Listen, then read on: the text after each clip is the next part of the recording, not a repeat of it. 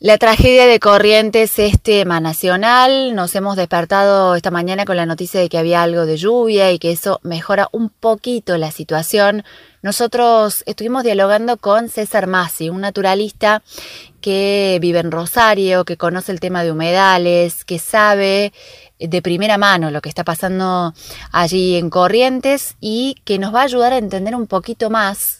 qué significa este incendio para que no cesen las llamas, demos vuelta a la página y pasemos a otra cosa, como ocurre lamentablemente muchas veces con estos temas. Escuchamos lo que nos decía. Bueno, ¿cómo va? Eh, lo que se está quemando es básicamente toda corriente, no de forma continua, pero sí eh, diversidad de ambiente y parche en casi todas las ecorregiones, digamos. Se está quemando algo de bosque nativo, se está quemando, se están quemando plantaciones de pino, eh, pastizales y sobre todo humedales que hoy, bueno, están secos porque la provincia vive una situación de sequía bastante profunda, eh, junto con gran parte del país, por ejemplo, el, valle de inundación del río Paraná que también está muy seco y sin agua. Eh, eso es lo que hace que el fuego por ahí no tenga ningún tipo de control, no tenga cortafuegos naturales y se descontrole y avance de una manera eh, mortífera, digamos, eh, arrasando todo lo que todo lo que encuentra a su paso. Bien. la flora es, lo, es por ahí lo, lo que tiene más chance de recuperarse, si bien cuando agarra, cuando entra dentro de lo, del monte nativo hace bastante daño, por ahí un árbol eh, puede rebrotar, el pasto con la lluvia seguramente se va a recuperar, pero lo que hay es una, un enorme daño a la fauna sobre todo, ¿no? A los animales que no se pueden, sí, sí, al, suelo por sobre todo, eh, porque son incendios muy, muy bravos, muy masivos, eh, pero hay hay animales que no, no tienen la no tienen la capacidad de los pájaros por ahí de escapar de, de esa semejante llama eh, y se mueven lento como puede ser los reptiles o, los ofidios eh, o los pequeños mamíferos y bueno la verdad que la pasan muy mal y gran parte se muere ¿Cómo llegamos a esta situación tan extrema? Porque eh, no se puede hablar de una persona que inició un fuego y quemó una provincia. Digo, hay un montón de factores que deben estar ayudando a que esto se dé de esta forma tan tremenda. Y la, la razón de, de, casi todas estas temporadas de incendio que se han dado desde el 2020 en casi todo el país, esto no, no, no ha parado nunca. Eh, hoy, hoy en, soy los estero liberal y en general parte corriente es noticia porque se están dando quemas muy profundas de mucha superficie en, relativamente poca cantidad de tiempo, pero en, en 2020 en Corrientes se quemaron 700.000 hectáreas durante todo el año, este año, el año pasado también se quemó bastante, menos obviamente que el 2020, porque el 2020 fue realmente fue un año muy malo para todo lo que es el Valle Inundación del Paraná, para gran parte de Córdoba, para Corrientes, bueno, el 2020 fue un, año crítico, ¿no?, para el país, se quemó básicamente todo. Pero llegamos por, a este, esta situación por falta de trabajo, porque es una crisis que era anunciada. Eh, ya de enero del 2020, cuando uno, yo, mi ámbito de trabajo principalmente el Valle de Inundación del Río Paraná, el, el bosque chaqueño, y uno cuando ya iba advertía que había mucha sequía, que había una cantidad de material inflamable, de pasto seco y de, de árboles secos en, en gran parte del territorio y siempre se privilegia ¿no? a, la, la parte productiva, en desmedro de lo ambiental. Y cuando uno trabaja así, eh, de esa manera, lo más probable es cuando tocan estas malas épocas que van a ser cada vez más frecuentes por el cambio climático, a uno lo agarre primero con falta de, trabajo en el territorio, eh, algo que por ejemplo aprendió La Pampa, que trabaja muy bien en territorio con los productores, los obliga a mantener cortafuegos, los obliga a tener sectores despejados, a trabajar, eh, a, a, sancionarlos si queman y demás, y en otras provincias que, son menos menos propensas al trabajo ambiental lo agarra totalmente desprevenido y, y sobre todo con poco trabajo en el territorio de alertar a los productores, eh, alertar, alertar a los empresarios que la época es complicada, que no se puede prender fuego, alertar a la gente, eh, y después se, es un un polvorín, digamos, se suman un montón de causas, de gente que, que, provoca incendios accidentales, de gente que provoca incendios intencionales con el, efecto del afán de limpiar por ahí el campo de materia seca y lograr algún rebrote para el ganado, porque el ganado en estos momentos de sequía la pasa mal. Eh, y también de, por ejemplo, de poner forestaciones a metros de pastizales, sin cortafuegos, cerca de poblaciones, el riesgo de los pinos ya lo conocemos todo. Y bueno, eh, es básicamente eso, la ausencia del territorio, el, el abandono del territorio por parte del Estado. Claro, y nos vamos como acostumbrando, ¿no? Porque ahora Corrientes, pero hace unos meses este, había incendios en Neuquén y meses atrás en San Luis, digo, es, es, permanentemente contar que en algún lugar está pasando y en algún momento llueve, entonces después seguimos para adelante. Sí, sí, bueno, en, en este caso y nosotros porque tenemos ya la experiencia de venir desde el 2020 con incendio acá enfrente, del, en el, sobre todo en el río Paraná, no, no pararon nunca, a veces se quema más, a veces se quema menos, pero en general el invierno la, la temporada de incendio está siendo muy dura y uno se acostumbra a depender de la lluvia, pero la lluvia apaga el fuego uno o dos días. Eh, eh, sobre todo cuando son estas lluvias que se dan en esta época de, sequía, que son muy aisladas, muy focalizadas. Eh, pero en realidad estamos viendo una, un, un periodo de niña muy, muy severo, con mucha consecuencia sobre la flora que hace que esto sea un polvorín donde uno, no, si tira una colilla encendida, se prende fuego todo, que muchas veces pasa por eso. En general, en mi opinión es que la mayoría pasa porque eh, hay intenciones de limpiar y de cambiar el uso del suelo para la actividad productiva, pero también hay un montón de incendios intencionales, gente que va a pescar y deja un asado, un fuego prendido, de, cazadores, hay un montón de combo. Y como vos decís, uno se va acostumbrando y es eh, y esto va a haber que prepararse porque esto si bien puede ser que nos toque, el cambio climático va a acelerar los fenómenos extremos y si bien estos son de sequía,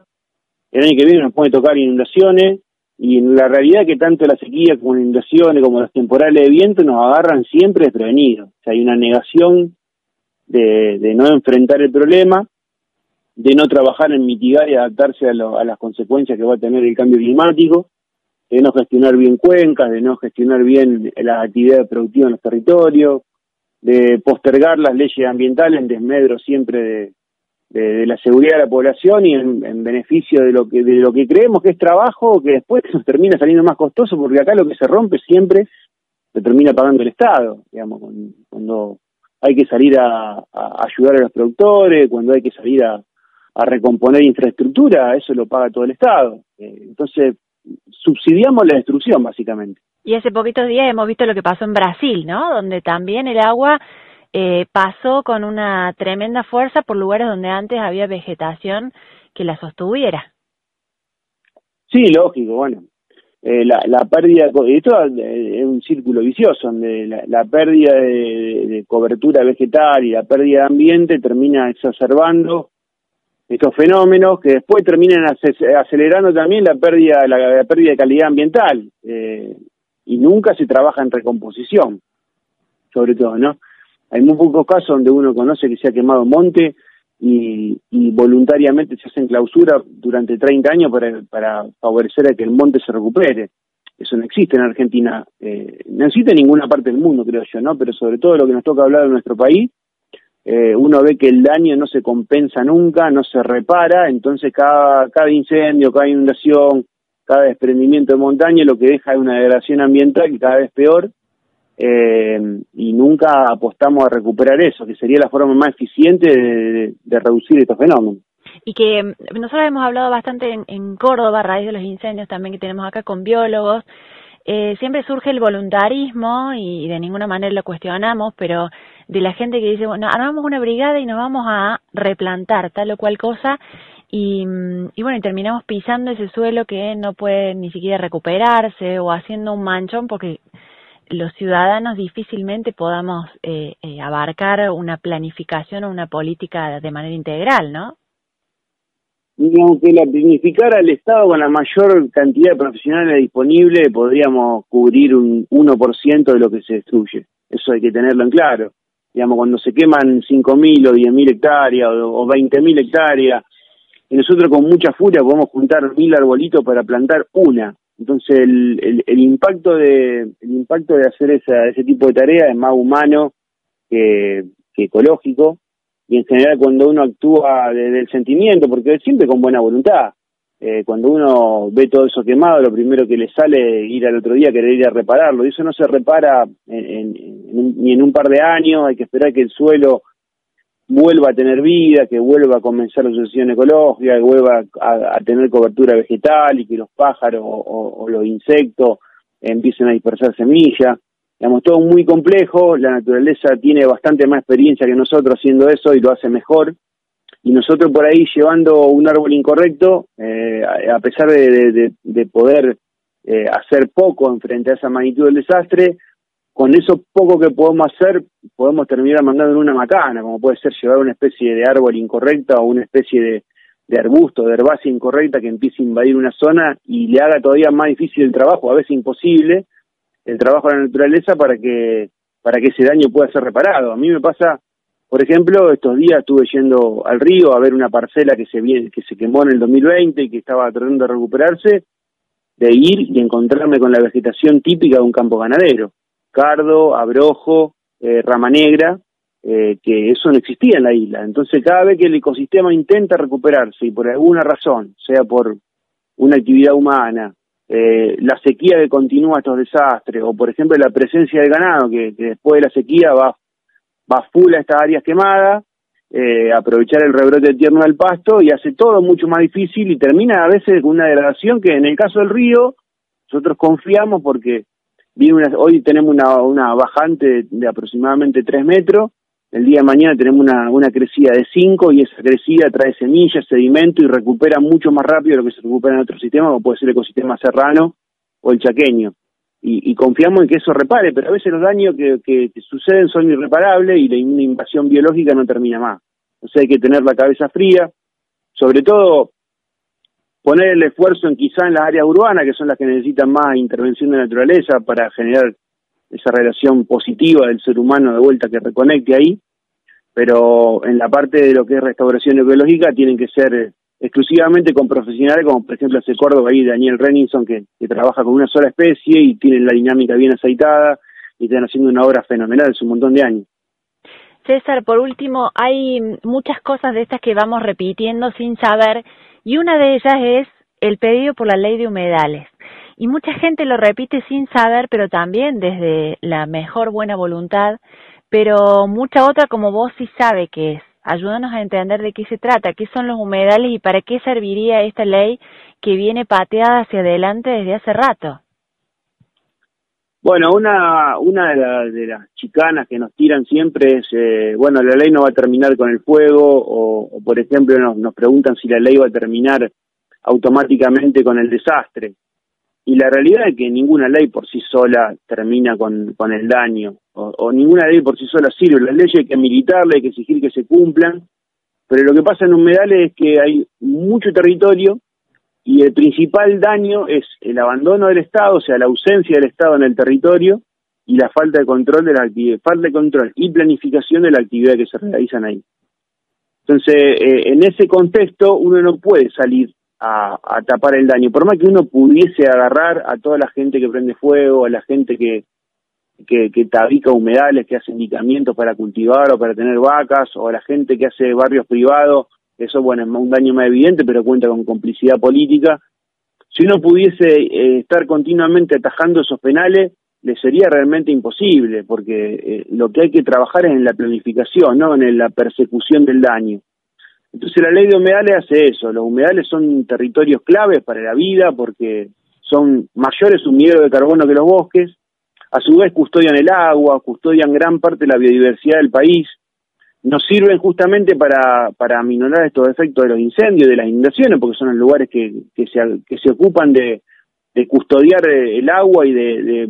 de, normalizar ese ciclo de crecida y bajante, o de abundancia de agua y falta de agua. Cuando falta, el agua está en los humedales, y cuando sobre, los humedales la absorben y la contienen. Entonces, en ese contexto, en el contexto de la crisis climática, cuidar los humedales es una tarea esencial lo mismo que proteger los bosques, igual o, mayor, diría. Entonces lo que necesitamos es una ley que, básicamente, eh, al margen de que existen leyes de fuego y que existen leyes de, de para evitar la ley, la ley general del ambiente, y que en realidad el, el, cuidado del ambiente es más algo que no se controla, que no se, que no se sanciona, pues necesitamos una ley que diga qué se puede hacer en los humedales, cuáles son los usos sustentables, eh, cuáles son las pautas de protección, cuáles son las pautas de restauración, eh, porque si no, como digo, vamos a estar siempre corriendo tras el año, persiguiendo el tipo que prende fuego, cuando lo que en realidad hay que perseguir es a, o mejor dicho, perseguir no es una mala palabra decirlo, porque no, no, no todo el que hace una actividad productiva intenta hacer daño, pero sí hay que ordenar el, tema de la ganadería, que es la actividad más extensiva que es en humedales, hay que pensar cómo vamos a sacar el litio sin destruir los humedales de altura, cómo vamos a hacer minería sin terminar con la poca agua que queda en la montaña, o, cómo eh, utilizar de manera sustentable los esteros liberados, eh, como por ejemplo se está haciendo con el turismo, sin que eh, un año por, por las plantaciones forestales y por la gente que trata de limpiar el campo se prenda fuego todo. Entonces, justamente por eso es la utilidad de la ley de humedales, por eso la peleamos, porque necesitamos empezar a planificar lo que sucede en un 20-23% del territorio argentino que hoy está la buena de Dios. César, ha sido clarísimo, te agradecemos mucho este contacto con la radio y quedamos a disposición para cuando haya novedades, ojalá las haya pronto, de esta ley para empezar a hablar eh, con otro marco que nos, nos ayude a manejarnos mejor en esta naturaleza que permanentemente estamos depredando. Bueno, gracias a ustedes por llamar, lo mismo digo. Así pasó por Tardes Únicas César Masi, nos ayudó a entender un poquito más en profundidad lo que está ocurriendo en Corrientes y cuáles son estas medidas urgentes que se vienen dilatando en el ámbito legislativo de nuestro país. Ley de humedales, ley de humedales ahora para no seguir lamentando las consecuencias.